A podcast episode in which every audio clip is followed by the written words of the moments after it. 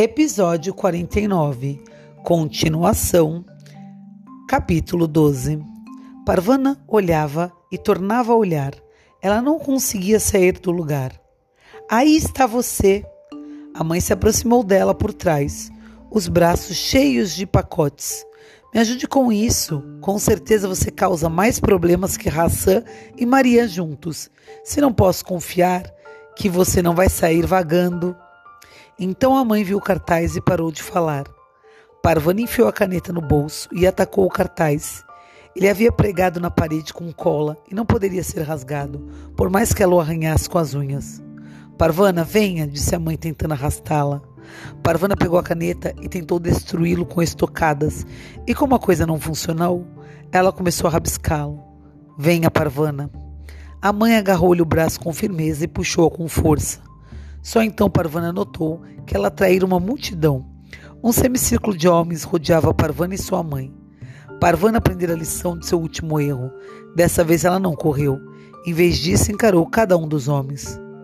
O profeta Maomé, a paz esteja com ele, diz no Corão que todos são chamados para serem instruídos, tanto homens quanto mulheres. Se vocês se preocupam com o que acontece em nossa escola, venham ver por si mesmo. Vocês sabem onde nos encontrar. Batam no portão. Pergunte por mim. Meu nome é Parvana. Eu lhes mostrarei a escola. Os dedos dela encontraram um canto solto no cartaz. Ela o agarrou e puxou. O cartaz se rasgou de um lado ao outro. Agora ninguém podia ler a horrível mensagem. Dê aqui, mãe. Deixe-me ajudá-la a carregar isso, disse Parvana, pegando alguns pacotes de tecido. Então ela deu o braço à mãe e elas começaram a andar. Ela sentia que sua mãe estava trêmula e se lembrou de que estava acostumada a ir ao mercado, mas sua mãe não os homens deixam-nas passar. Enquanto se afastava, Parvana sentia-se vitoriosa.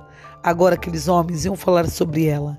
Eles iriam contar o que ela dissera e acrescentariam: Essa menina corajosa tem razão.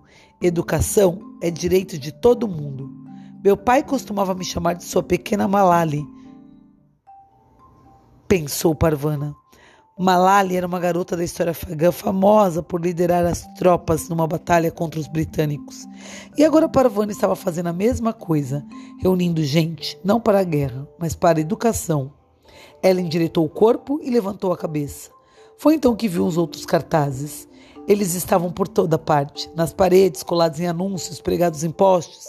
Para onde quer que Parvana olhasse, viu os cartazes de advertência. Ela estava atravessando uma floresta de ódio. Se eu quiser me livrar de todos eles, ou ter que queimar o mercado. Sua confiança e sua comemoração murcharam. Azif estava pronto e esperando na alfaiataria com um táxi para levar para a escola a mãe, a filha e as máquinas de costura. Ele lançou um olhar para o rosto dela e as levou dali depressa. Uma vez na vida, Parvana se sentiu grata quando se viu rodeada pelas paredes da escola, que deixavam o resto do mundo do lado de fora. E assim terminamos o capítulo. Você concorda com a afirmação da Parvana? Escola é um direito de todos? Conta para Ana Lu.